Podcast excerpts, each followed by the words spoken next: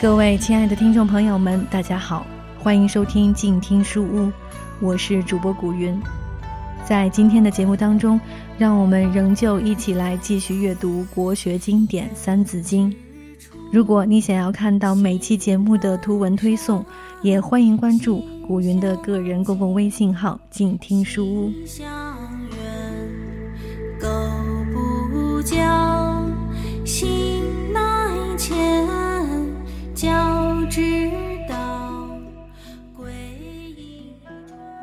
庄子，老子《道德经》最能代表道家思想，而阐扬诠释老子最清晰、最正确，发扬道家思想最透彻、最彻底的，则是庄子。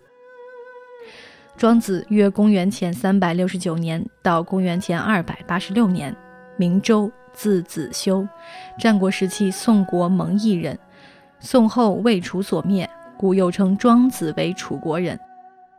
早年曾为戚元立，楚威王曾以千金聘他为相，庄子拒而不仕，隐居抱犊山中。据传得道成仙而去。唐玄宗时诏封庄子为南华真人，宋徽宗时封为微妙圆通真君。庄子著书五十二篇，现仅存三十三篇，其文汪洋四溢，构思奇特。机智幽默，善用寓言，其中所论辩的道理，无论在政治、军事、教育、经济等各方面，都可以致用；对个人修道、养气以及立身处世、建功立业等诸多方面，也有大用处，对后世的影响深远而巨大。《庄子》一书号称难读，一难是言简，庄子是语言巨匠。从不用赘词，二难是庄子惯用寓言，常常是假语存而真是隐；三难是庄子性情飘逸洒脱，语言幽默诙谐，爱辩论，爱说反话，思维跳跃，很难把握得住；四难是庄子一书包括内篇七篇，外篇十五篇，杂篇十一篇，共计三十三篇文章。学者们一向认为，庄子内篇是庄子的亲笔，外篇杂篇则是庄子的门人后学所为。因为前后思想不连贯，有敌伍之处，因此如果对先秦道家思想没有研究，对文化背景不了解，就很难透彻理解庄子的思想。几千年来，历代人物偷偷运用庄子的学术，都取外篇和杂篇中的精华。因此，真正把五千年来中国文化发挥的光辉灿烂的，就是道家的老庄之学，尤其是庄子的外篇与杂篇的部分贡献最大。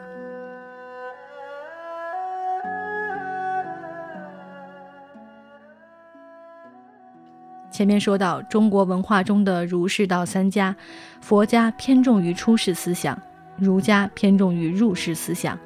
道家则偏重于可出可入的“或出或入”的监视思想，“监视”一词就语出庄子内篇的人间世。实际上，庄子内七篇是一个圆满的整体，讲了完整的七步修身功夫，不可以割裂开来。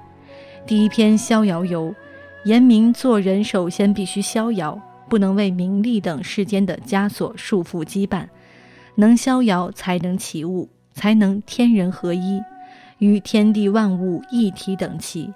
所以第二篇是起物论，能起物方知养生，才有第三篇的养生主。知道养生就不去找死，懂得养生之理，才能监视。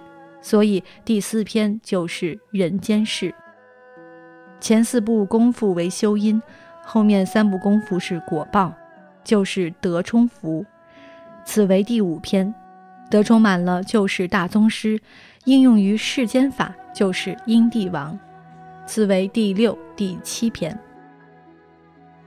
庄子说：“帝王之功，圣人之余事。一个得道的圣贤之人，对于帝王之术、谋略之学，不过是闲暇于事而已。如果只是求为帝王师，志在谋略学，那是下等中的下等。”庄子那篇是完整的七步修身功夫，与曾子在《大学》中提出的内圣外王的八步功夫没有区别。庄子七步功夫的关键在于人兼事，兼字是动词居中央，前可兼人，后可兼事。庄子告诫我们，处人处事都要兼，就是要独立，不走偏锋。这就又和子思的中庸思想。要兼人兼事，就不能硬碰硬，所以给你讲寓言，庖丁解牛，懂了以无后入有间的道理，就可以在人世间游刃有余了。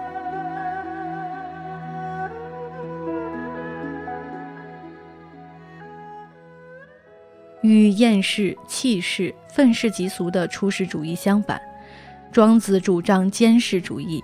他视天地万物之有若无，视功名如粪土，视帝王如敝履。他热爱自然，珍爱生命，不走极端，不感情用事。这种坚实思想是充满智慧的人生哲学，是道家思想的最高结晶。后世将庄子的坚实曲解为完事，一字之差，结果则完全不同。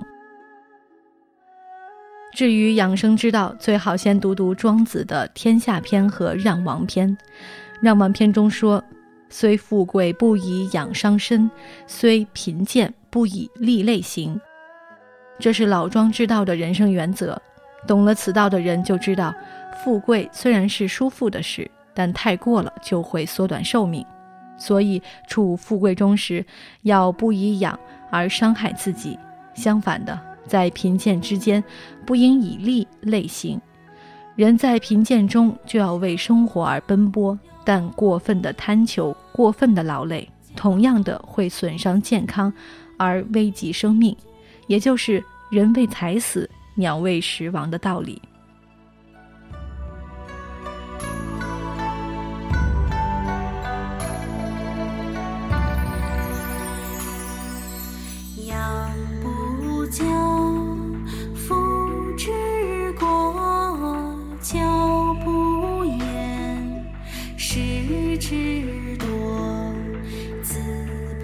不学非所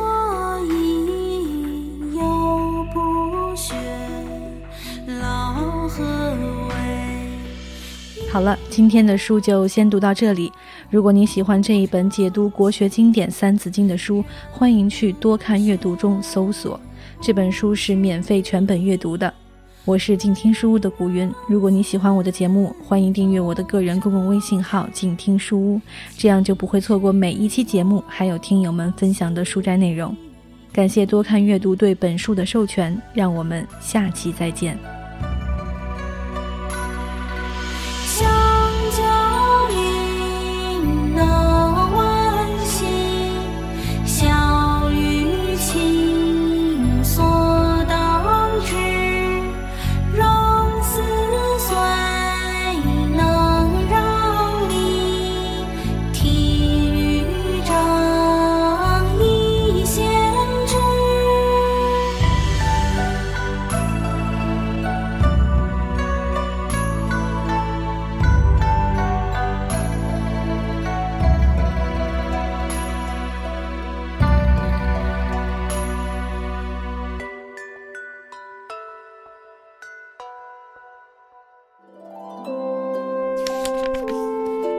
读书是我们了解世界的方法，也是我们每天最好的娱乐。